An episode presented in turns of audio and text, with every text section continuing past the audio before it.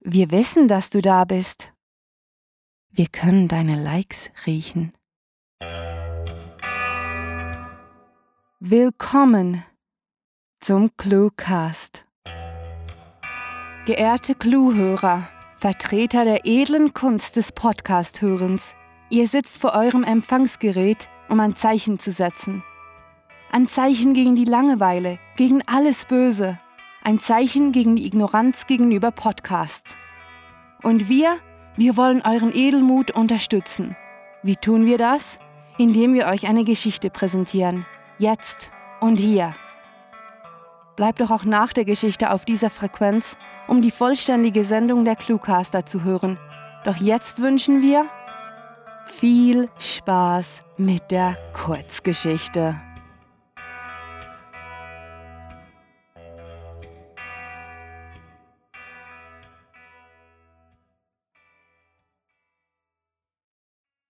Heimweg. Lynn lehnte am Geländer der langen Rolltreppe und blickte den schrägen Tunnel entlang, den sie eben hinunterfuhr. Es war etwas später am Abend, als der größte Ansturm auf das chronisch überfüllte Londoner U-Bahn-System bereits vorüber war. Lynn schloss für einen Augenblick die Augen und steckte ihre Hände in die tiefen Taschen ihres Mantels. Sie konnte den warmen Luftzug fühlen, der über ihre Wangen strich, den Mantel flattern ließ und ihr kurzes Haar nach hinten blies, als ein Zug in die Station einfuhr. Eine angenehme Abwechslung zur bitteren Kälte draußen in der Stadt. Mit einem müden Seufzen öffnete sie ihre Augen wieder und konnte erkennen, dass die Rolltreppe bald zu Ende war. Sie schüttelte kurz und heftig den Kopf, so als wollte sie damit ihre Müdigkeit abschütteln, und schritt dann entschieden los, wobei sie die letzten Stufen hinunterging. Der Bahnsteig der U-Bahn-Station war noch ziemlich belebt und die Menschen wuselten in dem für eine Großstadt üblichen Chaos durcheinander. Lynn ging gemächlich an der Kante entlang, ihren Kaffeebecher in der Hand. Mechanisch wollte sie einen Schluck nehmen und bemerkte erst dann, dass der Becher bereits leer war.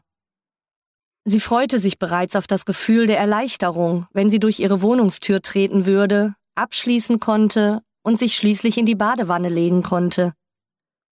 Jeder brauchte mal etwas Entspannung, und das war auch bei der chronisch übermüdeten Lynn nicht anders.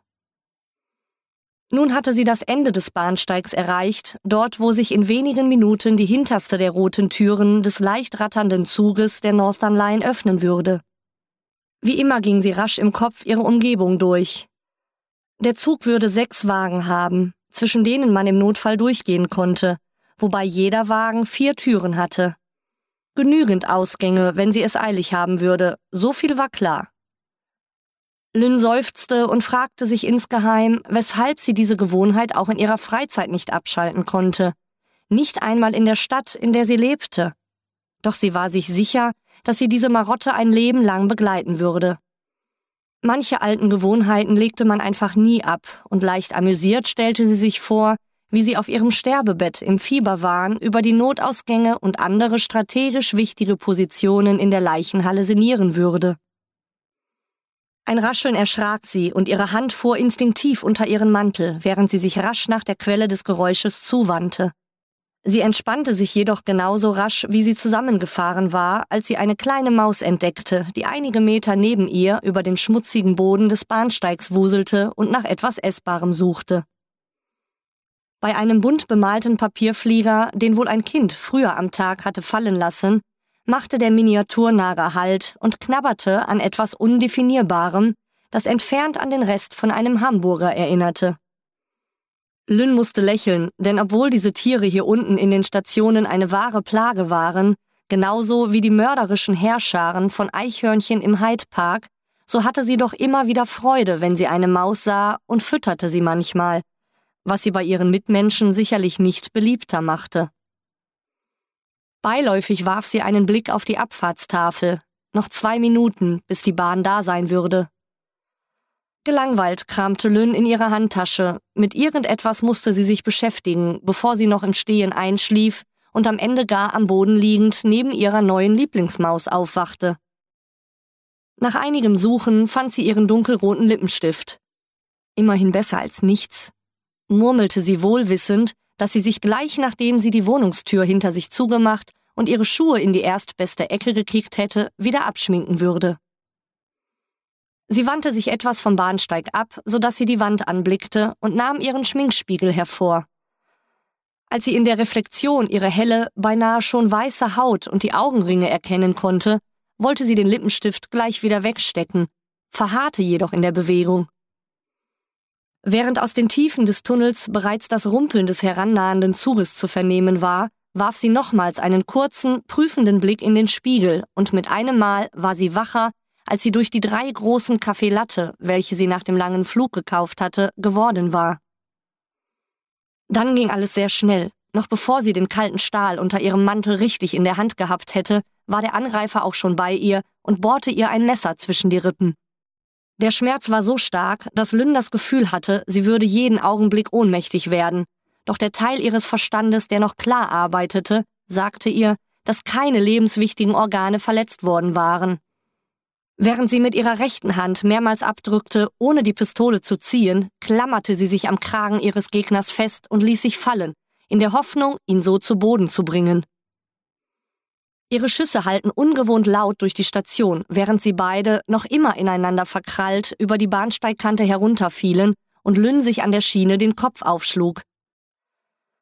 Benommen sah sie sich um und begriff, dass sie in der Grube zwischen den beiden Gleisen gelandet war und das Messer noch immer in ihr steckte. Erst dann erblickte sie den Unbekannten, der neben ihr quer über der einen Schiene zu liegen gekommen war, die offensichtlich noch nicht unter Strom stand. Ihr Gegner hatte wohl bloß einen Streifschuss abbekommen, denn er richtete sich eben auf und Lynn versuchte mit der einen Hand endlich ihre Waffe richtig zu ziehen, doch dann begriff sie, dass es dafür zu spät war. Sie duckte sich in den Graben und schützte ihr Gesicht mit den Unterarmen, als die Bahn mit kreischenden Bremsen über sie hinwegraste und Funken unter den Wagen stieben. Sie konnte einen gequälten Aufschrei ihres Angreifers hören und fühlte, wie etwas Warmes auf ihre Beine spritzte, doch sie blieb reglos liegen, bis der Zug zum Stehen gekommen war. Ich komme bald nach Hause, ging es ihr durch den Kopf, während auf dem Bahnsteig das Chaos ausbrach, Menschen in Panik durcheinander schrien und ein Polizist mit lauter Stimme für Ordnung zu sorgen versuchte. Das war Heimweg, geschrieben von Sarah. Für euch gelesen hat Annika Gammerath. Diese Kurzgeschichte spielte am vorgegebenen Setting Bahnsteig und beinhaltete die Clues Lippenstift, Erleichterung, Papierflieger, Fieberwahn und Miniatur.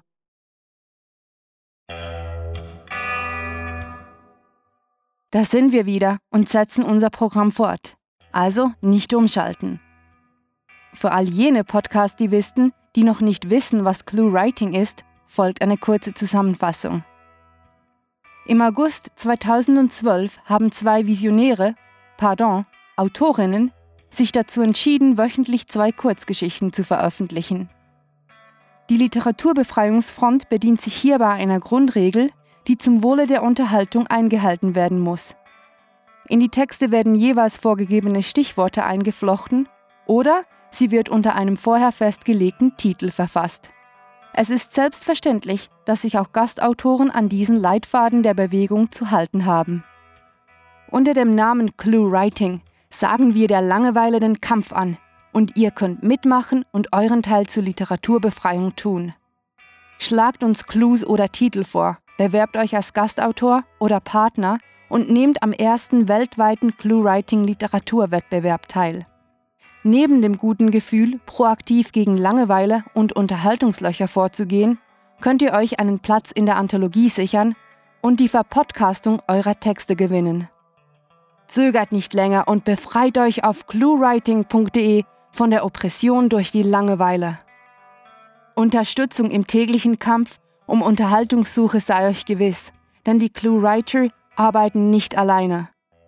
Wir werden von einem emsigen Team aus engagierten Sprechern unterstützt, die euch pünktlich zweimal pro Woche Literatur durch die Gehörgänge liefern. Gefunden haben wir diese Stimmen auf hörtalk.de, wo sich unzählige Sprecher tummeln. Besucht diese Helden des Cluecasts auch auf ihren Seiten und vergesst nicht, dem Echo ihrer Stimmen zu folgen. Hallo, liebe Hörer. Mein Name ist Annika Gammerath. Ich hoffe, die Geschichte hat euch gefallen. Wenn ihr mehr über mich oder meine Arbeit als Sprecherin erfahren möchtet, besucht mich auf meiner Homepage www.annika-gammerath-sprecherin.de. Damit, liebe Hörer des Cluecasts, sind wir auch schon beinahe am Ende unseres Rundfunks angelangt. Doch bevor die Sendezeit gänzlich abläuft, bitten wir euch ein letztes Mal um eure Aufmerksamkeit. Auf cluewriting.de erfahrt ihr alles über das Programm, unsere nächsten Sendedaten sowie das Team. Wir rieseln euch nicht nur spät abends in den Schlaf, sondern bieten auch die Lektüre für die Mittagspause. Also zückt eure Smartphones und setzt ein Lesezeichen. Im Gegensatz zu öffentlich-rechtlichem Radio werden wir noch nicht durch eure Gelder finanziert und so ernähren wir uns mehrheitlich von Aufmerksamkeit. Also vergesst bitte nicht, uns auf Facebook, Twitter, Google Plus und den unzähligen anderen Social-Media-Plattformen zu teilen, zu liken und zu folgen. Ach ja, und seht ihr diesen unverhältnismäßig kleinen Button, auf dem Abonnieren oder Folgen steht? Auf den müsst ihr klicken. Jetzt. Helft mit, ihr Podcast-Divisten, und verbreitet die Protestbotschaft gegen Unterhaltungslöcher und Langeweile. Mit fantastiliardischem Dank fürs Zuhören und den besten Wünschen. Eure Cluecaster.